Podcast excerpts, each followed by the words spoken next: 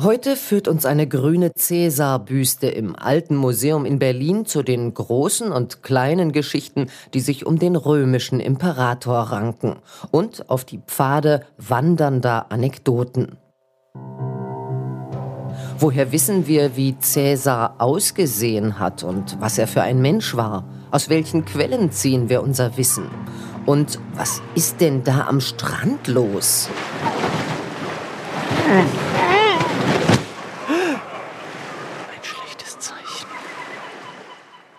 Mein Name ist Sophie Ruch und Sie hören Hinter den Dingen. 5000 Jahre Wissensgeschichte zum Mitnehmen und Nachhören. Der grüne Cäsar.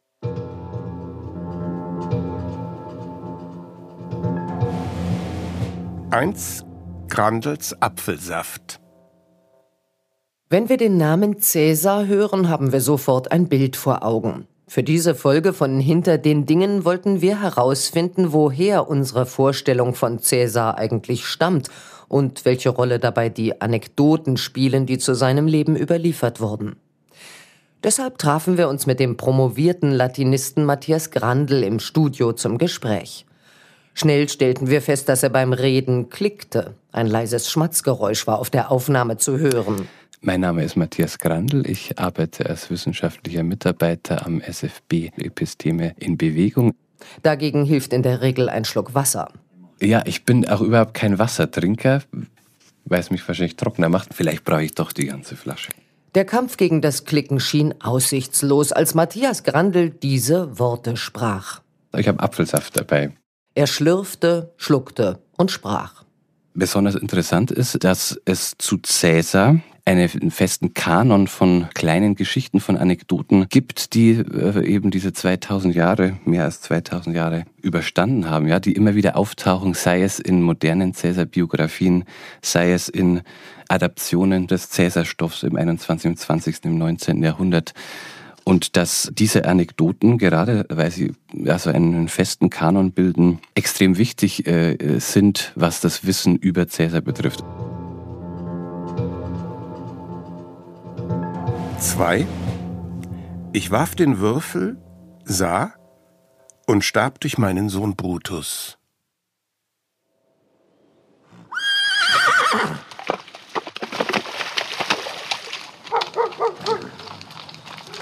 Die Würfel sind gefallen.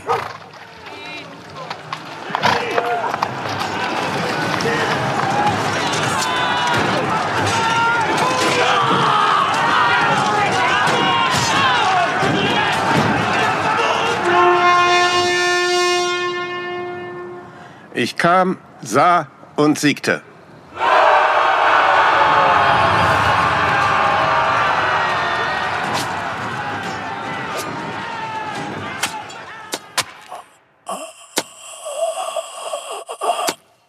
Auch du, mein Sohn. Cäsar am Rubikon, Cäsar als siegreicher Feldherr nach der Schlacht und Cäsar als Opfer des tödlichen Attentats an den Iden des März. Drei ikonische Szenen aus dem Leben Cäsars, die sprichwörtlich geworden sind. Doch wer reitet da eigentlich über den Rubikon? Ist das Cäsar, wie wir ihn aus Asterix-Heften kennen? Hager mit scharfkantigem Gesicht, weißem Haar und immer mit einem Lorbeerkranz auf dem Kopf? Und was für eine Person verbirgt sich hinter diesem Cäsar? Ein genialer Militärstratege? Ein brutaler Feldherr? Ein enttäuschter Ziehvater?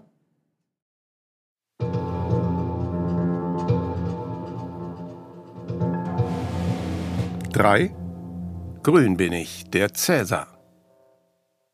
Die wohl berühmteste und zugleich ergiebigste Quelle, um zum Beispiel etwas über Cäsars äußere Erscheinung zu erfahren, sind die Kaiserviten des römischen Autors Sueton. Diese antike Sammlung von Lebensgeschichten römischer Kaiser ist etwa 160 Jahre nach Cäsars Tod entstanden, also um das Jahr 120 nach Christus. Die erste darin enthaltene Biografie zeichnet das Leben von Julius Cäsar nach.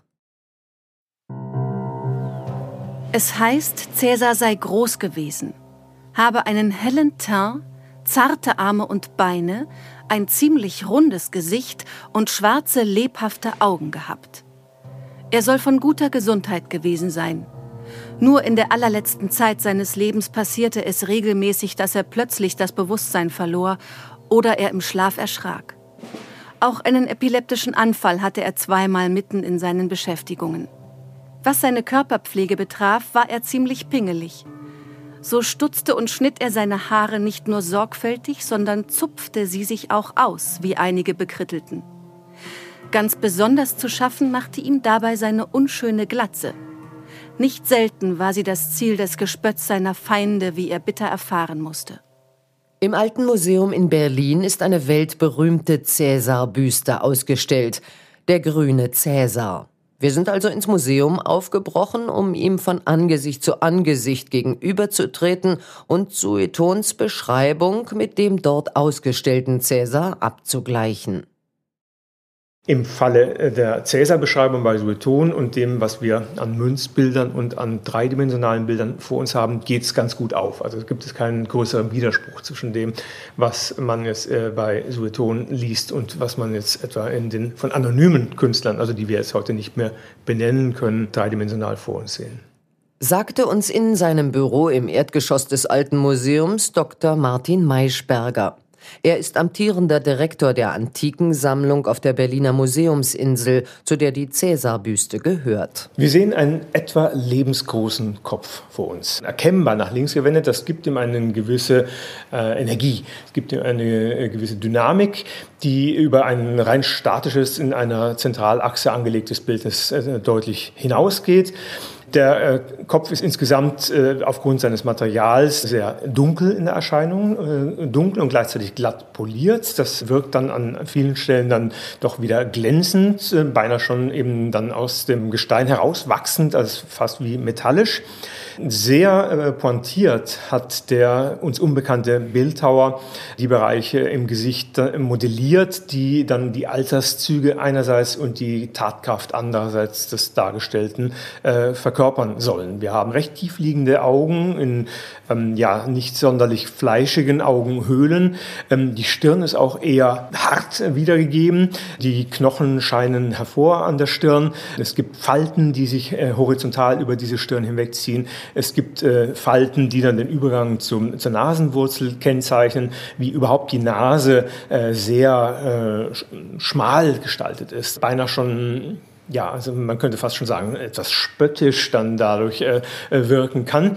Beim Mund haben wir sehr schmale, äh, aufeinander gepresste Lippen vor uns. Also da ist äh, keine Lockerheit, keine Entspannung zu sehen, sondern tatsächlich eher ähm, Anspannung, die auch zu Recht, denke ich, gedeutet wurde als Ausdruck äh, eines tatkräftigen, auch energischen, vielleicht zuweilen auch ähm, brutalen äh, Mannes, der tatsächlich äh, ja, in, in, seinen Kriegszügen äh, unter Beweis gestellt hat, dass er zuweilen nicht ähm, zimperlich umgeht umging mit den Besiegten. Gleichzeitig aber eines verantwortungsvollen Menschen, ähm, der äh, fast schon sorgenvoll blickt, wobei der Blick natürlich jetzt durch die modern eingelegten Augen ähm, etwas ähm, uns auf die ähm, falsche äh, Spur führen könnte.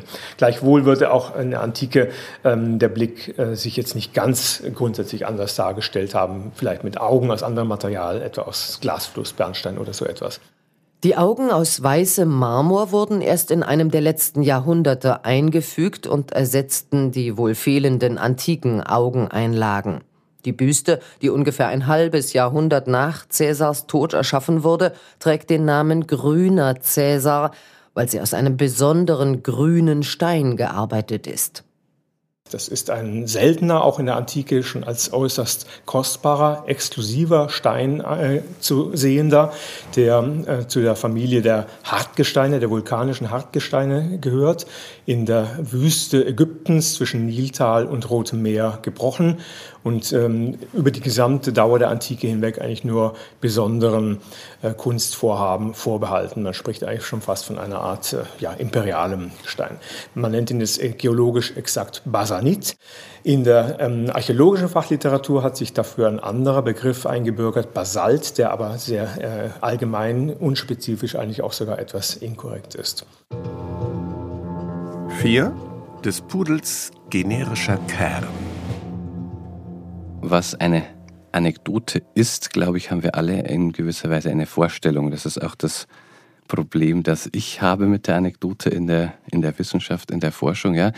Wir meinen, die Anekdote alle zu kennen. Jeder hat schon mal eine Anekdote erzählt aus seinem Leben. Meistens ist es relativ einfach definiert, einfach eine Erzählung über mich selbst oder eine andere Person mit einem verblüffenden Detail, mit einem besonderen Ausspruch. Wenn ich mich mit der antiken Anekdote beschäftige, mit der Anekdote in geschriebener Fassung, in Texten, dann werde ich das genauer definieren müssen. Die Forschung hat dazu ein dreigliedriges Schema entworfen. Es besteht zunächst aus der Occasio. Die Occasio ist das Setting oder der Schauplatz, an dem sich zwei Personen begegnen. Darauf folgt die Provocatio. Darunter versteht man eine Provokation, eine Verkomplizierung der Situation, eine Herausforderung für die beteiligten Personen. Die Anekdote endet schließlich mit dem Diktum, also der Pointe. Diese Pointe besteht aus einem Ausspruch, der anschließend berühmt geworden ist. Schauen wir uns das einmal genauer an. Sueton überliefert eine Anekdote aus den letzten Lebensstunden von Cäsar. Darin begegnet Cäsar dem Seher Spurina, der ihn vor den Iden des März, also dem 15. März, gewarnt hatte.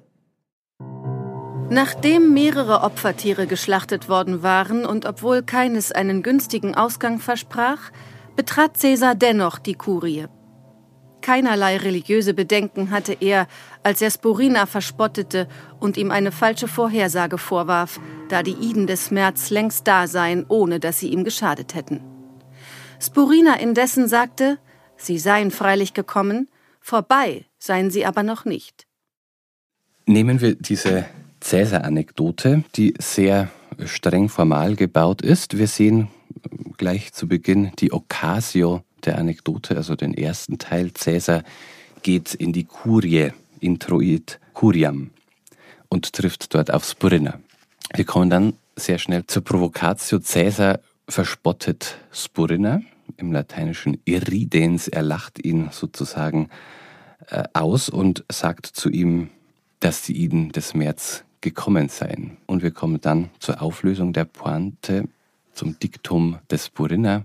Sehr wohl, also er gibt Cäsar recht an dieser Stelle, das ist raffiniert gemacht. Sehr wohl, die Iden des März sind gekommen, aber sie sind eben noch nicht vorbei. Eine Anekdote muss aber nicht unbedingt diesem strengen Formschema folgen, sondern sie kann auch allein auf einem inhaltlichen Moment beruhen, beispielsweise einer besonders einprägsamen Geste. Die Kunst ist es, die formal und die inhaltlich definierte Anekdote in einem gemeinsamen Punkt zusammenzudenken. Das geht am besten, wenn man sich die Wirkung der Anekdote ansieht, ja, also die formal gebaute Pointe oder das inhaltlich verblüffende Detail, die überraschende Geste werden auf uns wirken in einer ähnlichen Weise, ja, wir sind wir sind verblüfft, wir sind angenehm ertappt, wir nicht mit so einer Art von Reaktion oder so einem kompromittierenden Detail gerechnet. Das ist eben das, was ihren Wesenskern auch ausmacht. Durch die Überraschung und Irritation setzt sich die Anekdote in unserem Gedächtnis fest. Diese Memorabilität der Anekdote, also die Tatsache, dass ich mir die sehr schnell und einfach merken kann, ist für unser Projekt wichtig, weil ich daran eben auch äh, feststellen kann, dass die Anekdote durch diese Memorabilität zu wandern beginnt und sich da auch zu wandeln beginnt. Also sie wird oft wiedererzählt, sie wird von Autor zu Autor weitergereicht, sodass wir eben sogar noch Bögen von Cäsars Leben bis ins 21. Jahrhundert schlagen können.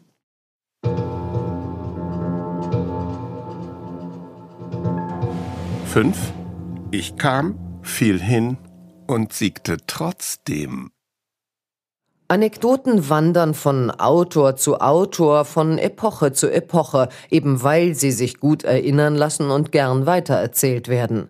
Dabei ist es unausweichlich, dass sich das Wissen, das in der Anekdote verhandelt wird, verändert. Sie wandern von der Schriftlichkeit in die Mündlichkeit und sie wandern sogar manchmal von Person zu Person. Das nennt die Forschung dann Wanderanekdote. Das heißt, sie verliert ihren ursprünglichen personalisierten Protagonisten, beispielsweise Cäsar, und wandert zu einem anderen großen Politiker oder Feldherrn. Ein Beispiel für die Wanderanekdote ließe sich am besten spontan erfinden. Nehmen wir die recht amüsante Cäsar-Anekdote von der Landung Cäsars in Afrika. Er entsteigt dem Boot, strauchelt und fällt mit dem Gesicht in den Sand. Ein schlechtes Zeichen. Ich halte dich in Händen, Afrika.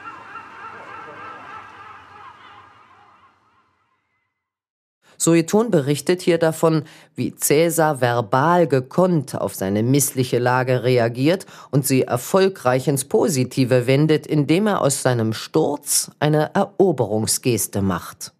Ich kann diese Geschichte meinetwegen auch von einem Kolumbus erzählen, der in Amerika ankommt, vom Schiff stolpert und Amerika in Händen hält, oder auch von Napoleon erzählen, der an der Memel steht und seinen Russlandfeldzug beginnt.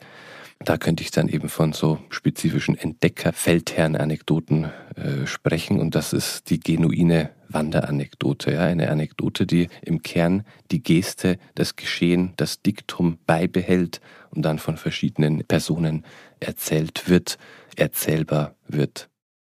Eine Anekdote kann also zu einer zeitlosen Feldherrenanekdote werden, die sich beliebigen Eroberern andichten lässt. Hier zeichnet sich eine verblüffende Parallele im Hinblick auf die Büste des grünen Cäsars ab. So wie sich Anekdoten auf andere Personen übertragen lassen, zeigt der grüne Cäsar Merkmale eines sogenannten Zeitgesichts. Darunter sind allgemeingültige Gesichtsmerkmale zu verstehen, die einer Person beispielsweise Macht und Würde verleihen und die sich in den Darstellungen vieler großer Politiker einer Zeit wiederfinden lassen. Das erschwert natürlich die Identifikation der Person, die in der Büste oder Skulptur nachgebildet ist, erheblich. Es kommt zu Fehlzuschreibungen, wie Martin Maischberger sehr anschaulich am Beispiel des grünen Cäsars zeigt. So kam es ja auch, dass dann noch der Vorbesitzer Friedrichs des Großen, nämlich der Sammler Julien in Paris, noch davon ausging, dass es ein Cicero war und als solchen auch dann an Friedrich II. verkaufte. Und diese Benennung galt dann auch noch äh, lange Zeit, bis eigentlich erst im 19. Jahrhundert sich dann die heute noch gültige, von der Forschung bis auf wenige Ausnahmen akzeptierte Benennung, also Identifizierung als Gaius Julius Caesar, bestätigt hat. Von 1769 bis 1830 stand der grüne Cäsar im neuen Palais in Potsdam in der Bibliothek Friedrichs des Großen als Cicero. Friedrich der Große hat ihn ja als Cicero gekauft und als Cicero aufgestellt und fand das natürlich dann in seiner Bibliothek besonders passend. Dass die grüne Büste heute Cäsar zugeschrieben wird, basiert auf den Erkenntnissen eines der ältesten archäologischen Spezialgebiete, der Porträtforschung. Sie vergleicht die Büsten und schriftlichen Darstellungen, wie beispielsweise die von Sueton, mit anderen Büsten, Statuen und Abbildungen auf Münzen. Dabei wird sie immer wieder mit der Problematik des Zeitgesichts konfrontiert.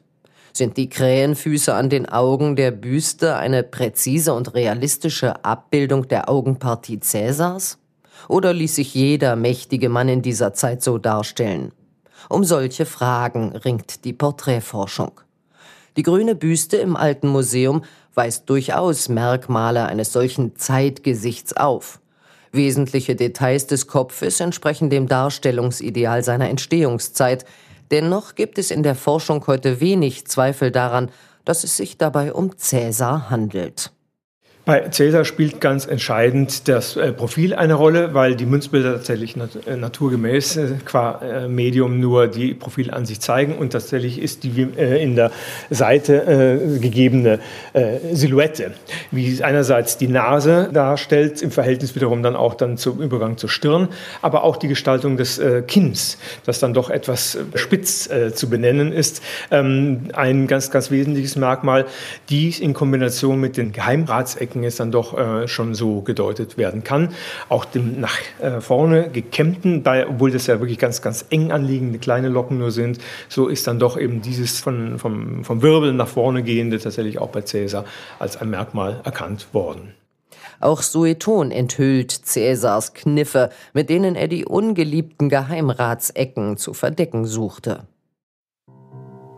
Deshalb hatte er es sich auch zur Gewohnheit gemacht, das schüttere Haar vom Zentrum des Kopfes her nach vorne zu streichen und von allen Ehren, die ihm der Senat und das Volk zugesprochen hatten, akzeptierte, oder besser riss er keine lieber an sich, als diejenige, die ihn berechtigte, einen Lorbeerkranz auf Lebenszeit zu tragen.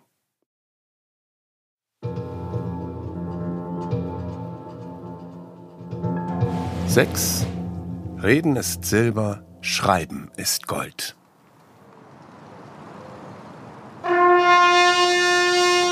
Ich kam, sah und siegte?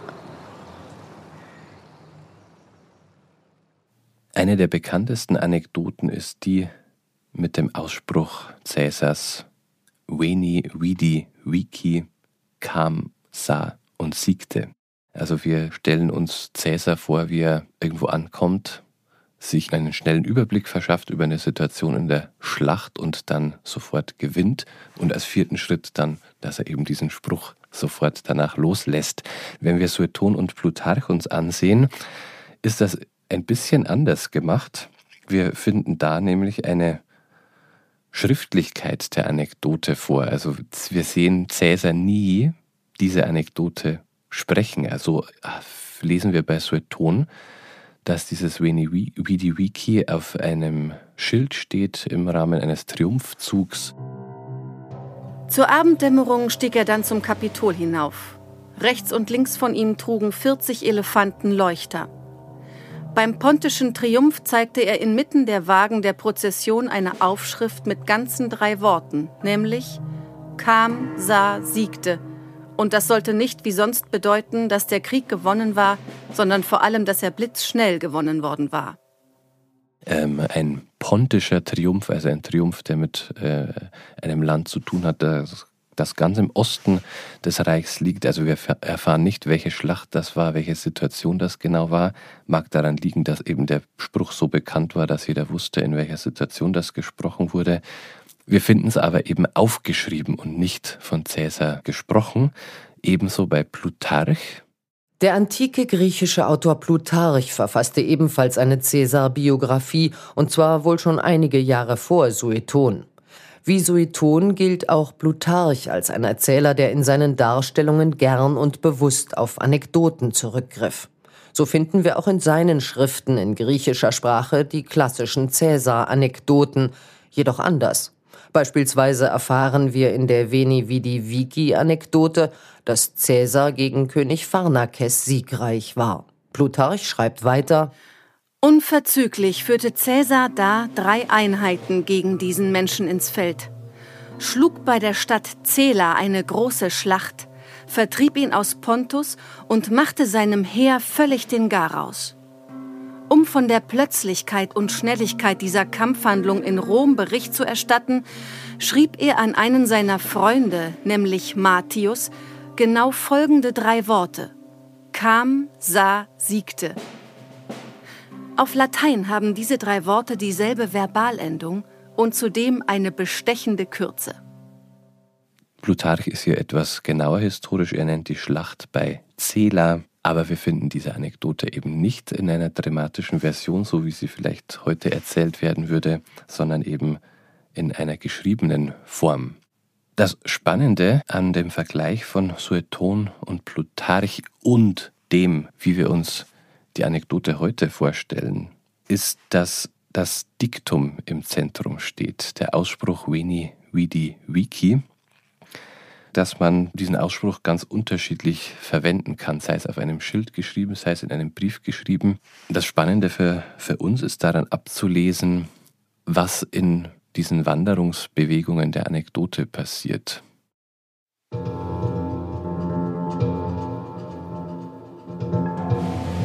Sieben. Die Geschichte mit der Banane. Wir trafen Melanie Möller, Professorin für lateinische Philologie, in ihrem Büro in der Freien Universität Berlin.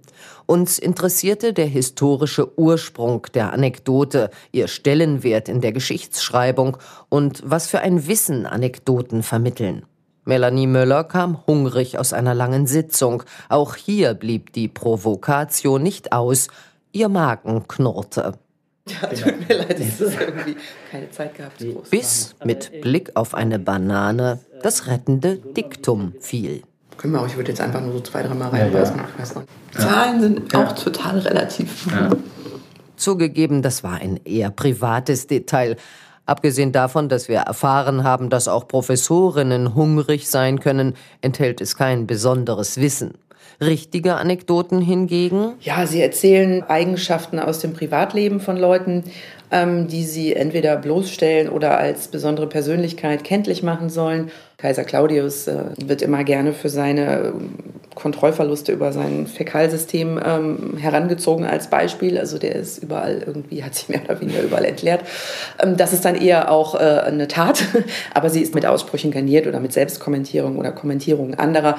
Auf der anderen Seite, und das ist etwas weniger bekannt, werden tatsächlich auch große historische Ereignisse, dann aber eben auch Lehren, philosophische Thesen mit Anekdoten mh, hm, präsentiert oder auch gebrochen, gespiegelt. Ein berühmtes Beispiel ist die Anekdote von der Begegnung des Philosophen Diogenes mit Alexander dem Großen.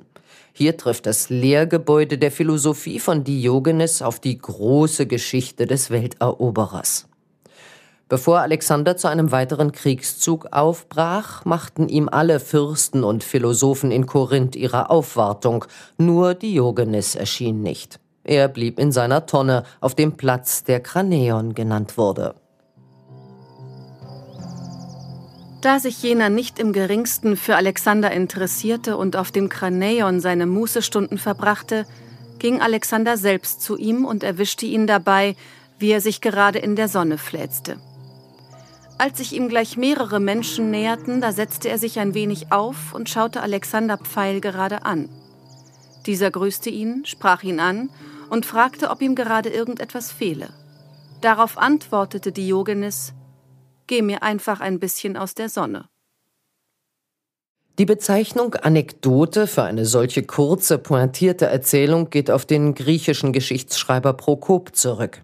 Er verfasste im 6. Jahrhundert eine Schmähschrift über den Kaiser Justinian I., die unter dem Titel Anekdota erschien. Die Anekdote selbst ist aber schon deutlich älter. Sie wurde auch schon vor Prokop von Geschichtsschreibern gezielt eingesetzt. Man kann sagen, dass Anekdoten eigentlich immer schon da waren, da sind. Denn von Beginn an haben wir natürlich das Bedürfnis, Menschen als Akteure in den Mittelpunkt zu stellen von Geschichte. Das hat sich eigentlich auch bis heute nicht geändert, obwohl das häufig behauptet wird. Nun ist es in der Antike zunächst so, dass biografisches und historisches dann auch als Gattung sehr eng geführt werden. Das kann man also schlechterdings kaum trennen. Die Frage ist, ob das wirklich jemals dann geschehen ist. Also wir haben natürlich dann im 19. Jahrhundert die historisch-kritische Methode und gerade da dann große Kritik an solchen privaten Geschichten. Wenn von anekdotischer Evidenz die Rede ist, ist dies als Warnung davor zu verstehen, das in einer konkreten Situation erlangte Wissen zu verallgemeinern. Die Anekdote bezieht sich auf ein individuelles, bemerkenswertes Ereignis. Sie triggert Aufmerksamkeit, dient lediglich der Überspitzung. Einer solch abschätzigen Sichtweise würde Sueton wohl widersprechen. Für ihn sind die Anekdoten ein ganz wesentlicher Bestandteil der Geschichte, die er erzählt. Der bekennt sich natürlich äh, unbedingt dazu, weil er auch äh, ganz geschickt mit Autorität arbeitet und immer wieder behauptet, er habe Zugang zu Quellen, zu Archiven, zu Briefen. Und schon deswegen sei das ähm, ja legitim, ähm, diese Geschichten, die dort vermerkt seien, auch einzubinden in die Darstellung. Aber der Erste, der das so ganz deutlich sagt, methodisch auch, ist eben nicht weit entfernt zeitlich Plutarch, also auf griechischer Seite jetzt, der dann als erstes auch wirklich sagt, ähm, an einer ähm, solchen ähm, Begleiterscheinung, an einer Geschichte, an einem Ausspruch vor allen Dingen aus dem Leben äh, einer Person lasse sich doch viel mehr über ihn und die Geschichte und über alles ablesen und begreifen als an einer Tat und der Schilderung eines historischen Zusammenhangs. Also das ist methodisch das Bekenntnis schlechthin zur Anekdote und geht dann eben über Sueton weiter. Im 19. Jahrhundert bezieht der Philosoph Friedrich Nietzsche Stellung zur Anekdote, und zwar explizit da, wo es nicht um Ereignisse oder Charaktereigenschaften von Menschen geht, sondern um ganze Denksysteme. Er sagt, drei Anekdoten reichen äh, nicht etwa nur um das Leben einer schillernden Persönlichkeit transparent zu machen, sondern um ihr ganzes Lehrgebäude, ihre, ihr ganzes Dogma zu vermitteln. Ja, und da gibt es dann also von Plutarch bis zu Nietzsche eine gewisse Konstanz.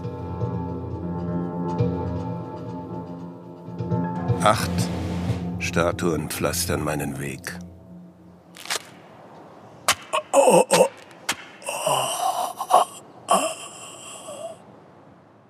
Zu Cäsars Tod gibt es umfangreiche antike Schilderungen. Diese sehr unterschiedlichen Erzählungen bestehen zumeist aus mehreren Aussprüchen und heben verschiedene Details hervor.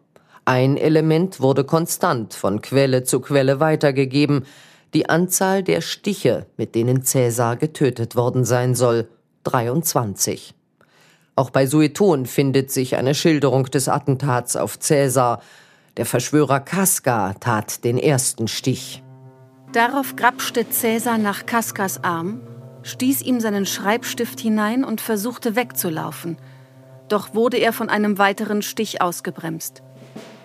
Als er bemerkte, dass man von allen Seiten mit gezückten Dolchen auf ihn losging, da zog er sich seine Toga über den Kopf und bedeckte sich zugleich mit Hilfe seiner linken Hand vom Schoß bis hinunter zu den Schienbeinen, um ehrenvoller zu fallen, war doch nun auch der untere Teil seines Körpers verhüllt. Und so wurde er von 23 Stichen durchlöchert. Beim ersten Stich hat er nur einen einzigen wortlosen Stöhner von sich gegeben – auch wenn andere berichten, er soll zum auf ihn losstürzenden Marcus Brutus gesagt haben, Auch du, mein Kind?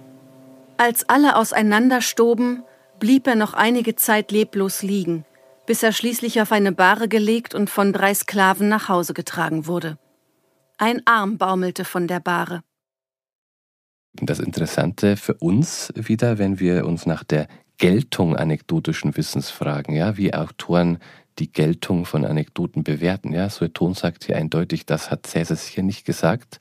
Er ist einfach stumm zu Boden gefallen. Dass das Diktum in einer gewissen Weise so stark war, dass es diese Negation, die hier Sueton liefert, überlagert.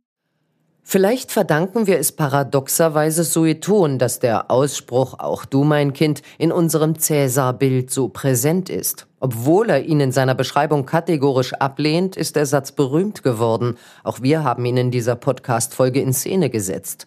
Hier zeigt sich eindrucksvoll, wie widerständig das Wissen sein kann, das geleugnet, negiert, herausgestrichen oder aus der Welt geschafft werden soll. Vergleichen wir diese Schilderung des Attentats auf Cäsar mit der von Plutarch, zeigt sich, wie unterschiedlich die Ereignisse dargestellt und interpretiert werden. Bei Plutarch gleicht die Ermordung Cäsars eher einer Schlachtung. Zu letzten Worten kommt es nicht. Nachdem der Stich am Hals gesetzt wurde, heißt es dort In einem Kreis wurde Cäsar eingeschlossen und wohin er auch seinen Blick wandte, begegnete er nur Stichen und gezückten Dolchen vor seinem Gesicht und seinen Augen. Wie ein Tier wurde er abgeschlachtet, zwischen den Händen aller hin und her gezerrt, und alle sollten am Opfer teilnehmen und vom Mord kosten. So hat ihm auch Brutus einen Stich zugefügt in der Leistengegend. Es heißt bei einigen Autoren, dass Cäsar allen anderen Einhalt gebot und schreiend seinen Körper hin und her warf, doch in dem Moment, als er Brutus mit gezücktem Dolch sah, sich die Toga über den Kopf zog und sich selbst aufgab, und zwar sei es, dass es der Zufall so wollte oder dass er von seinen Mördern dorthin gedrängt wurde, genau vor dem Sockel, auf dem eine Pompeius-Statue stand. Cäsars Ermordung ließ Blut über diese Statue spritzen, und das wirkte so, als ob Pompeius höchst selbst den Rachefeldzug gegen seinen früheren Feind anführte, der nun zu seinen Füßen lag und röchelte aufgrund der Menge seiner Wunden. 23 waren es, heißt es. Ein wieder anderes Detail, das uns Plutarch zeigt, macht uns klar, dass Autoren sehr stark in Anekdoten eingreifen, ja, dass sie in gewisser Weise wieder eine sehr offene Form ist, weil sie beliebig viele Details hinzunehmen kann. Ja, wir haben das Setting, das gleich bleibt. Wir haben Cäsars Tod. Plutarch konstruiert das so, dass er Cäsar unter einer Pompeius-Statue sterben lässt. Und das zeigt einen besonders starken Eingriff, weil wir alle wissen, dass äh, Cäsar natürlich für den Tod des Pompeius verantwortlich ist. Also es ist sozusagen genial konstruiert, dass Cäsar eben an dieser Stelle so endet unter Pompeius. Das finden wir nicht bei Sueton. Cäsar tot zu Pompeius Füßen. Ein äußerst kraftvolles Bild. Pompeius lebt quasi durch seine Statue weiter und triumphiert über Cäsar. Statuen der Kaiser spielen eine durchaus große Rolle in Suetons Werk. Sie werden uns in jeder Kaiservita begegnen, so auch schon in der Cäsarvita. Sie scheinen, das lesen wir bei Sueton, eine wichtige Rolle in der Öffentlichkeit, aber auch im Privaten gespielt zu haben. Die Kaiser verhandelten ihre politischen Programme und ihren Machtanspruch über Statuen, die sie im öffentlichen Raum aufstellen oder entfernen ließen. Das zeigt uns Sueton auch ganz gut. Also Cäsar, der sich am Höhepunkt seiner Macht eine Statue von sich selbst äh, machen lässt und sich in die Reihe der Könige stellt als Statue. Die Statuen bei Sueton kommen immer wieder auch äh, in anekdotischen mh, Gefilden vor, wenn beispielsweise ein Cäsar-Verehrer bei Sueton einer Cäsar-Statue einen Lorbeerkranz äh, auf, aufsetzt.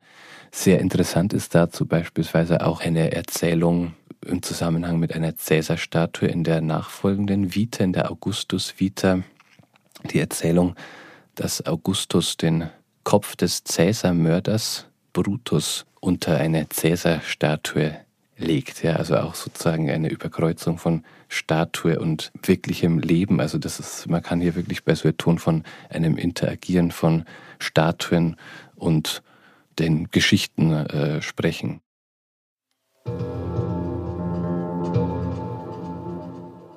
Neun. Vom Herrenzirkel zur Vergesellschaftung von Ost und West. Wo der grüne Cäsar zur Zeit seiner Entstehung gestanden haben mag, darüber können wir heute nur spekulieren. Auffällig ist, dass die Büste von allen Seiten in gleich hoher Qualität gestaltet wurde und das trotz des besonders harten und schwer zu bearbeitenden Materials. Das könnte ein Indiz dafür sein, dass die Büste ursprünglich in der Mitte eines Raumes aufgestellt war. Wir verwenden ja heute gerne das Wort Objektbiografie, ein, ähm, ein Ausdruck, der eigentlich wirklich erst in den letzten Jahren in der archäologischen Forschung Eingang äh, gefunden hat. Äh, diese Objektbiografien versuchen, äh, die äh, Stücke, um die es geht, tatsächlich vom Zeitpunkt ihrer Entstehung bis zu ihrem allerletzten Verwendungs- und Aufstellungskontext zu rekonstruieren. Das gelingt naturgemäß für die jüngeren Phasen besser als für die älteren Phasen. Im Falle des grünen Cäsar können wir schon den Vorbesitzer Friedrichs des Großen, also diesen Sammler Julien in Paris, schon nur noch sehr schwer fassen und auch nicht mehr genau sagen, was äh, eigentlich der Kontext äh, in Paris gewesen sein mag. Vermutlich ein äh, Palais. Noch schwieriger wird es, den antiken Entstehungs- ähm, und Aufstellungskontext zu rekonstruieren. Ähm, in der jüngsten Forschung ist die These ausgesprochen worden, dass äh, das Objekt vielleicht in einem privaten Kontext, zum Beispiel einer Villa, aufgestellt gewesen sein mag. Das ist durchaus denkbar und dafür gibt es auch Parallelen äh, aus gut erhaltenen Kontexten, etwa aus den Vesuvstädten Pompeji und Herculaneum. Ähm, grüne Cäsar könnte theoretisch natürlich auch im Kontext eines öffentlichen Gebäudes präsentiert worden sein. Auch dafür gäbe es Parallelen. Dann ginge man davon aus, dass der grüne Cäsar bereits in der Antike auf einem Sockel präsentiert wurde, so wie wir ihm heute im Alten Museum begegnen und wie er wahrscheinlich auch schon in der Bibliothek Friedrichs des Großen ausgestellt war. Nun hat aber eben auch ähm, die Forschung in der jüngsten Zeit eine äh, doch sehr überraschende These formuliert, dass nämlich der Kopf nicht als für sich stehende Büste, wie wir sie heute sehen, ähm, gearbeitet war, sondern Teil eines sogenannten Hermenschaftes war. Ein, eine Hermenschaft, wie äh, sie seit der archaisch-griechischen Zeit, also dem 6. Jahrhundert vor Christus, ähm, äh, gibt, äh, die auch auf Plätzen wie den Agorai etwa aufgestellt waren und äh, die aus einem rechteckigen Schaft bestehen, aus dem dann der Kopf herauswächst. Solche Hermenschäfte wurden eben in der griechischen Antike häufig auf den äh, Plätzen eben, ähm, im Freien aufgestellt. Im römischen Kontext waren sie sehr gerne in Villen anzutreffen, und zwar in Villengärten. Im Alten Museum wird der grüne Cäsar auf Augenhöhe vor einer roten Wand präsentiert. Man kann ihn von drei Seiten betrachten. Cäsars leicht zur Seite gewendeter Blick fällt auf eine Marmorbüste der ägyptischen Königin Kleopatra. Kleopatra hatte nur einen einzigen ihrer Freunde an ihrer Seite, nämlich Apollodor aus Sizilien, bestieg ein kleines Schiff und landete damit, es dämmerte bereits, im königlichen Palast. Weil es unmöglich war, auf andere Weise verborgen zu bleiben, schlüpfte sie in einen Sack und streckte sich auf allen Vieren darin aus. Apollodor knotete den Sack mit einem Band zu und trug ihn zur Tür herein direkt zu Cäsar. Es heißt, dass bereits dieser listige Einfall Kleopatras, dreist wie sie sich zeigte, Cäsar im Sturm eroberte, aber auch ihre weitere Liaison und ihre Anmut machten ihn schwach. Mit dieser Anekdote zeigt Plutarch, wie Kleopatra Cäsar mit Raffinesse beeindruckte und durch ihre ungewöhnliche Tat seine Zuneigung gewann. Im Alten Museum wurde dieses Liebespaar der Antike nun kuratorisch vereint, vergesellschaftet, wie Martin Maischberger es ausdrückt. So wie wir heute bei uns im Alten Museum die Aufstellung des grünen Cäsar als Paar mit Kleopatra VII. sehen, ist das natürlich eine von uns, den äh, Entscheidern und Entscheiderinnen des Museumsteams getroffene äh, und auch sehr suggestive äh, Entscheidung. Ähm, wir wissen ja nicht, mit wem, mit welchen anderen Skulpturen äh, der grüne Cäsar in der Antike vergesellschaftet war. Wahrscheinlich waren es ausschließlich männliche äh, Köpfe bzw. Hermen. Da wir aber nun mal in der glücklichen Lage sind, in der Berliner Antikensammlung sowohl einen Cäsarkopf als auch einen Kleopatra-Kopf zu besitzen, haben wir ähm, uns dazu entschlossen, dies zu tun. Im Übrigen war dies auch eine Entscheidung, die ähm, eine Anspielung war auf die Wiedervereinigung der beiden Teilsammlungen, die ja in der Nachkriegszeit in eine äh, Westberliner Sammlung, das Antikenmuseum in Charlottenburg und eine Ostberliner auf der Museumsinsel getrennt waren. Ähm, in der Zeit erst der der Trennung wurde die äh, ähm, Kleopatra durch Westberlin angekauft, so dass dann erst nach der Wiedervereinigung Deutschlands und der Museen überhaupt es möglich war, äh, die beiden Köpfe zusammen ähm, zum ersten Mal aufzustellen. Und das musste natürlich dann auch in der äh, jüngsten, jetzt auch schon zehn Jahre alten Ausstellung im Alten Museum gemacht werden. Die Würfel sind gefallen. Zehn ein kleiner Schritt für den Würfel, ein großer Schritt für die Menschheit. Der Rubikon ist ein kleines Flüsschen in Norditalien. Zu Cäsars Zeiten markierte er die Grenze der Provinz. Wir erzählen die Geschichte heute so, dass Cäsar den Rubikon überschritt und dabei sagte, die Würfel sind gefallen. Hier lohnt es sich wieder in den Text zu schauen. Wir können das bei Sueton nachlesen in der Formulierung alia jacta esto. Also es ist eigentlich nur ein Würfel gewesen. Er ist auch nicht gefallen, sondern jacta, er ist geworfen worden und eigentlich auch noch nicht worden. Wir haben da eine imperativische Formulierung esto, er soll geworfen werden. Also Cäsar befindet sich in einem Moment, wo er die Würfel in die Luft wirft und nicht weiß, wie es ausgeht. Cäsar beginnt mit dieser Geste den Bürgerkrieg gegen Pompeius. Kein Mensch weiß zu dem Zeitpunkt, am wenigsten Cäsar, wie diese Sache ausgeht. Der Würfel wird geworfen worden, sein, werden, Wenn wir das mit unserer heutigen Vorstellung von diesem Spruch vergleichen, so finden wir darin vielleicht Cäsar wieder, indem er etwas tut, das nicht mehr rückgängig zu machen ist. Also es ist etwas passiert, wo es kein Zurück gibt. Wir sehen aber nicht die Komponente, dass etwas entschieden ist. Zuletzt kam mir das im Wahlkampf unter, der noch nicht allzu lange her ist. Ich habe das aus dem Mund von Markus Söder gehört. Ja, meine sehr verehrten Damen und Herren, die Würfel sind gefallen. Armin Laschet wird Kanzlerkandidat der Union.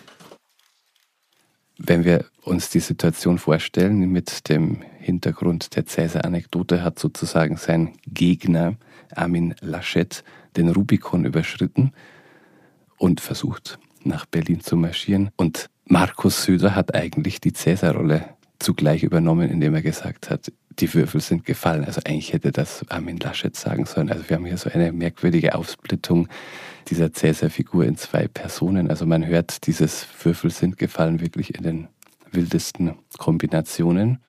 Hier hat sich offensichtlich der berühmte Ausspruch, das Diktum von den Cäsar-Biografien der Antike gelöst und ein Eigenleben entwickelt. Wenn wir das äh, mit dem heutigen Gebrauch des Diktums vergleichen, dann sehen wir, dass wir sozusagen von einer Metamorphose der Anekdote, von einer Umwandlung der Anekdote in ein Sprichwort äh, ausgehen können. Da haben wir es in einer gewisser Weise auch wieder mit einem Wissensverlust zu tun. Zugleich trägt diese Anekdote, auch wenn die moderne Benutzung des Diktums als Sprichwort dies nicht mehr offenlegt, die große Geschichte, wie sie in die Geschichtsschreibung eingegangen ist, in sich. Sie markiert den Beginn des römischen Bürgerkriegs. Aber in welchem Verhältnis steht die kleine Geschichte, das private Detail zur großen Geschichte? Gemeinhin werden sie als Gegensatzpaar definiert, die Anekdote als Gegengeschichte zur offiziellen großen Geschichtsschreibung. Ist das so? Zurück zu unserem kleinen Gespräch mit Melanie Möller. Das gegeneinander auszuspielen ist, glaube ich, schwierig äh, aufs Ganze gesehen. Ich glaube, das ist methodisch erstmal immer ganz gut. Aber in der Antike, wenn ich da zurückspringe und natürlich auch später, ähm, gibt es schon auch äh, allein dadurch, dass man das Kleine eben so groß macht, das Bekenntnis dazu. Es ist nicht nur ein rhetorisches Bekenntnis, sondern eben auch bei dieser biografischen Geschichtsschreibung ähm, dass äh, das Bekenntnis zum Detail da immer sehr stark betont wurde und dass dann letztlich bei so jemandem wie Sueton eine ganze Menge solcher äh, biografischer Details dann eine Kette bilden können, die dann ähm, ja, Geschichte machen, statt vielleicht die großen Kriege oder Feldzüge oder was auch immer. Ne? Spielen dann auch eine Rolle, aber sind dann eher am Rand. Aber trotzdem würde ich dann sagen, es ist gut, ähm, erstmal so einen Bruch äh, zu schaffen ähm, oder so einen Gap äh, aufzuzeigen. Es kann zunächst also tatsächlich fruchtbar sein, die kleine Anekdotengeschichte von der großen Geschichte zu trennen. So lassen sich die einzelnen Faktoren, Akteure, Handlungen und Narrative besser fassen. Dann kann man aber im zweiten Schritt oder auf den zweiten Blick sehen, dass das sicher ähm, mit der Gegengeschichte äh, im Sinne von Komplementarität gemeint ist. Ja? Also das ist dann das, ähm, ja, was wirklich passiert ist oder was hätte passieren können, wenn man den Blick auf die Nebenschauplätze lenkt. Die kann man dann letztlich so aufwerten oder immer wieder ins Verhältnis zum großen Ganzen setzen, muss man ja letztlich auch, denn die Kleinen wären ja auch nicht sichtbar, wenn es nicht diesen großen Hintergrund gäbe und umgekehrt. Insofern ist es vielleicht die äh, ja, tatsächlich vernünftigere und logischere, argumentativ sichere Variante, sich leicht zum Stellenwert von Anekdoten zu bekennen, als Gegenkonzept zur Geschichte nicht so sehr, sondern als Komplementärstück, äh, würde ich sagen. Elf herzlos durch die Zeichendeutung? Kultische Opferhandlungen und Naturbeobachtungen sind häufig Gegenstand von Anekdoten. Darin lesen Priester und Zeichendeuter aus dem Verhalten von Tieren oder den Eingeweiden von Opfertieren Handlungsanweisungen heraus, die über Krieg und Frieden entscheiden konnten. Ein eindrückliches Beispiel für die enge Verbindung zwischen den kleinen Begebenheiten und der großen Geschichte. Zeichendeutung war in der Antike fest in politische Entscheidungsprozesse integriert und unerlässlicher Wegweiser für die kriegerische Strategie. Cäsar hielt das laut Sueton nicht immer für sinnvoll. Eine ganze Reihe von Anekdoten äh, befinden sich auf dem Diskursfeld der Religio, also wenn es um Opfer und Zeichendeutungen im den kultischen Bereich geht. Das scheint für die Cäsar-Figur wichtig gewesen zu sein. Also wir haben neben der Spurinna-Anekdote eine ganze Reihe von Zeichen, die Cäsar in einer gewissen Weise interpretiert, ignoriert, zu seinen Gunsten umdeutet.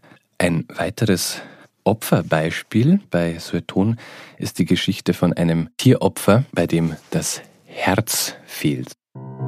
In seiner Arroganz ging er so weit, dass er, als ihm einmal ein Zeichendeuter unglücksverheißende Eingeweide eines Opfertiers ohne Herz meldete, darauf antwortete, die Zukunft bringe Besseres, solange er es nur wolle. Und es sei überhaupt als kein Unglückszeichen zu deuten, wenn einem Opfertier das Herz fehle. An dieser Anekdote vom fehlenden Ochsenherz lässt sich schön zeigen, wie diese kleinen, pointierten Erzähleinheiten auch in ganz andere Wissenskontexte wandern. Sie ist bereits um Cäsars Tod, also deutlich bevor Sueton damit Cäsars kritische Position zur Religio zum Ausdruck bringt, bei Cicero nachzulesen. Bei ihm wird der Status der Anekdote als glaubwürdiges Beweismittel diskutiert und in Frage gestellt in der Schrift De Divinatione über die Weissagung, also da geht es darum, aus bestimmten Zeichen eben bestimmte Zukunftsvoraussetzungen abzulesen. Cicero ist an dieser Stelle sehr streng und spricht von einer Anekdote, die ja ein paar Elemente hat, die nicht sehr glaubwürdig sind, nämlich dass eben einem Tier tatsächlich ein Herz fehle. Etwa 70 Jahre später nimmt der römische Schriftsteller Valerius Maximus diese Fäden auf. In seiner Anekdotensammlung Facta et Dicta Memorabilia entwickelt er ein eigenes Ordnungssystem, in dem er die zusammengetragenen Anekdoten systematisiert. Er ordnet die Anekdote, in der Cäsar und der Seher Sporinna einander an den Iden des März begegnen, nicht, wie vielleicht zu erwarten wäre, der Rubrik Hochmut zu. Er setzt sie unter die Überschrift der unglaublichen Kunstfertigkeit, nämlich des Zeichendeuters, der, Valerius Maximus sagt an der Stelle, leider recht hatte mit seiner Prophezeiung, dass Cäsar wirklich an den Iden des März stirbt. Darüber, wie groß die Auswirkungen von Kunstfertigkeit sind. Auch Spurinas Kunstfertigkeit beim Auslegen von Götterwarnungen zeigte sich als wirkungsvoller, als es der Stadt Rom lieb war. Er hatte Gaius Caesar vorhergesagt, dass er sich vor den nächsten 30 Tagen, als wären sie fatal für ihn, in Acht nehmen sollte.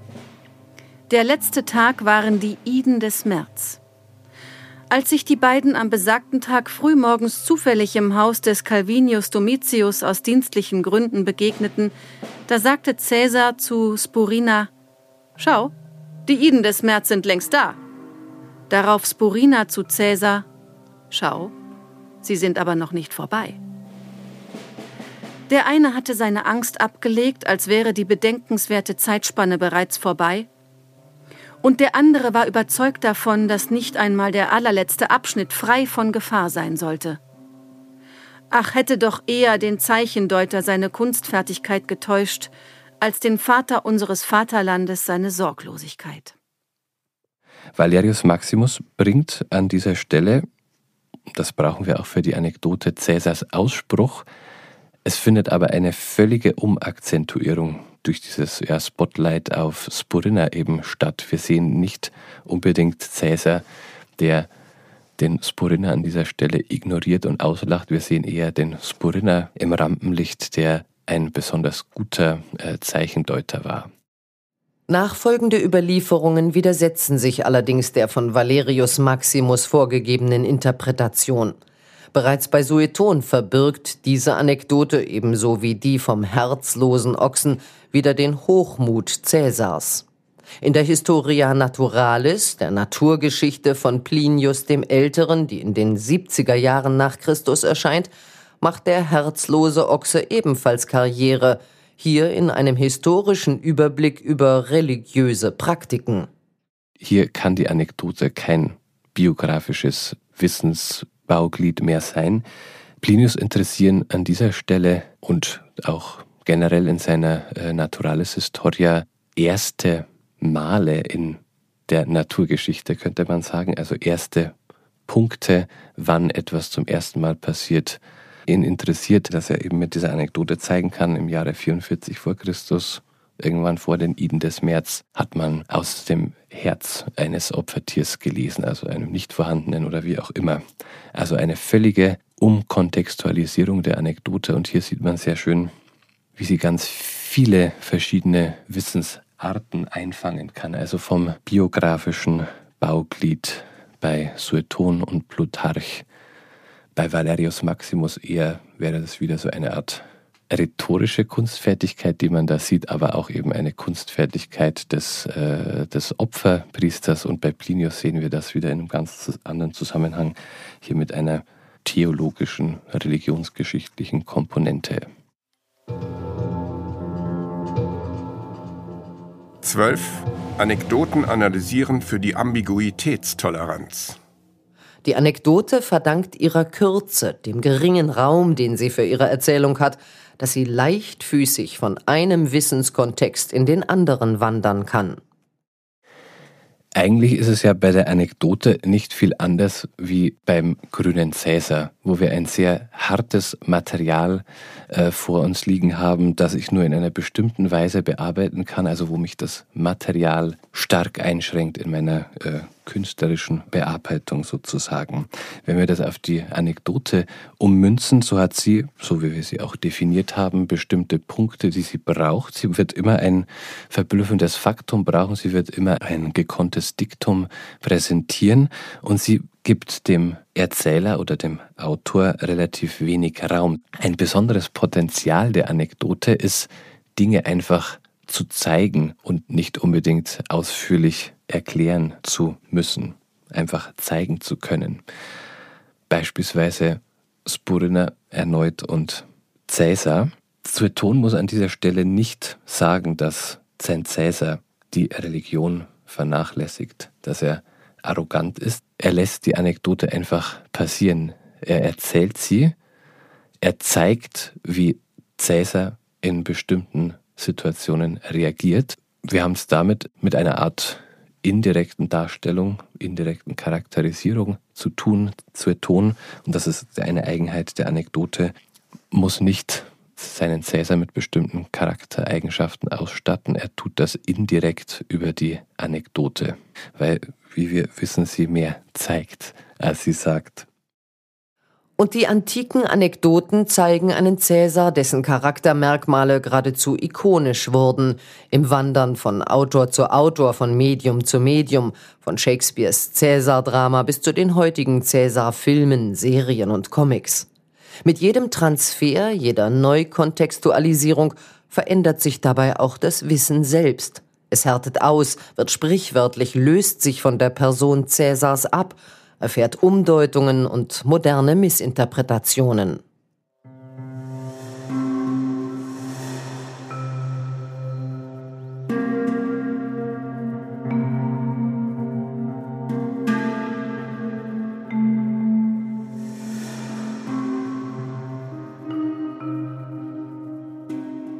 Und am Ende basiert vielleicht der Kern der Geschichte gar auf einem bloßen Gerücht. Müssen wir uns also damit abfinden, dass das Cäsar-Bild, egal wie tief wir bohren, zu einem gewissen Grad immer fiktiv bleiben wird? Müssen wir uns damit abfinden, dass die narrativen, fiktionalen Fikta mit den Fakta vermengt sind? könnte einfach sagen, klipp und klar, ja, ja. das ist ein fiktives äh, Bild, was wir uns von Cäsar machen. Natürlich nicht nur von Cäsar, sondern von allen äh, mehr oder weniger. Ähm, und das muss man akzeptieren.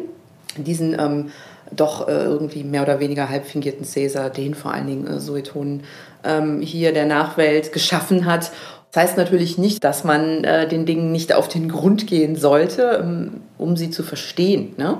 Das dann schon, aber man muss eben so ein gewisses, ja, eine gewisse Bereitschaft zum Spiel, zur Niederlage, zur Offenheit mitbringen, ähm, wenn man sich historischen Ereignissen, Persönlichkeiten der Vergangenheit, aber ja durchaus auch der Gegenwart nähert. Die Reflexion der grundsätzlichen Verwobenheit von faktischem und Gerüchten macht die Anekdotenforschung weit über die klassische Philologie hinaus hochaktuell. Ficta ist eben kein Gegenbegriff zu Fakta. Erstmal, weil Fakta sowieso vor allen Dingen die Taten sind, das, was geschaffen ist, klar. Aber wenn man über Fakta redet, hat man natürlich immer schon die Schwelle zu den Ficta übertreten. Immer. Also wenn man einem äh, erzählerisch ähm, kolportierten und der Ausgestaltung verpflichteten Detail wie der Anekdote, wenn man sich zu dieser bekennt als Prinzip, dann ist man vielleicht näher dran an den Fakta, als es diejenigen, die die Fikta ablehnen, weil sie Fakta-Fans sind, jemals sein könnten. Also eine ganz schwierige Sache. Und ich finde auch nicht, dass es da so einen ganz, ganz gewaltigen Unterschied wirklich gibt. Man sagt, ja, in der Antike war das so, da hat man das gar nicht so getrennt. Man hat das so eben so gemacht ähm, und Fakten und Fiktionen ganz äh, nah aneinander gebunden und miteinander verschwimmen lassen. Und Mündlichkeit, Schriftlichkeit ist eben auch nochmal ein besonderes Problem ja für die Anekdote, die sehr stark mit dieser Mündlichkeit operiert und sich dadurch nochmal zusätzlich auch einen Geltungsanspruch schafft, wenn sie ihre eigene Mündlichkeit ausstellt. Ähm, zeigt ja ein Problembewusstsein. Ja? Ich bin mündlich tradiert und damit natürlich vielleicht noch fehleranfälliger, als wäre ich es ausschließlich schriftlich, also mündlich und schriftlich. Aber ich habe meinen Bezug zur Mündlichkeit immer bewahrt und damit eine gewisse Dynamik bewahrt. Das zeigt eben, dass sie methodisch sich dieser ähm, Gratwanderung, die sie da vollzieht, bewusst ist, die mit ähm, die Anekdote selbst oder diejenigen, die mit ihr operieren, natürlich vor allen Dingen die Texte. Und ja, auch die Autoren letztlich, die sie weitergeben. Ne? Ja, aber ich glaube, dass die Anekdote so eine Art Lösung ist ähm, oder sein könnte, ähm, sich das auszuhalten, dass man eben an die ähm, Fakten oder an die Wahrheiten über Fakten, ich verbinde diese beiden Begriffe jetzt ein bisschen miteinander, sind natürlich nicht deckungsgleich, dass man da nicht rankommt, dass man das aushalten muss. Das kann man mit der Anekdote schaffen, die erstens eben ähm, ja, sich von diesem Vollständigkeitsanspruch verabschieden kann, wenn sie möchte. Sie kann aber auch Teil davon werden. Das ist ganz nach ins Belieben gestellt.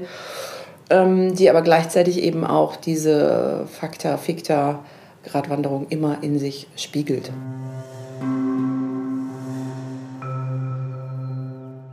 Und damit endet unsere Folge zum grünen Cäsar. Im Alten Museum im Herzen Berlins können Sie ihn jederzeit besuchen und seine fiktiv-faktischen Gesichtszüge mit Ihrer Vorstellung von Cäsar abgleichen. Wir bedanken uns bei Matthias Grandl, Martin Maischberger und Melanie Möller. Vielen Dank fürs Zuhören. Bis zum nächsten Mal und und bleiben Sie in Bewegung.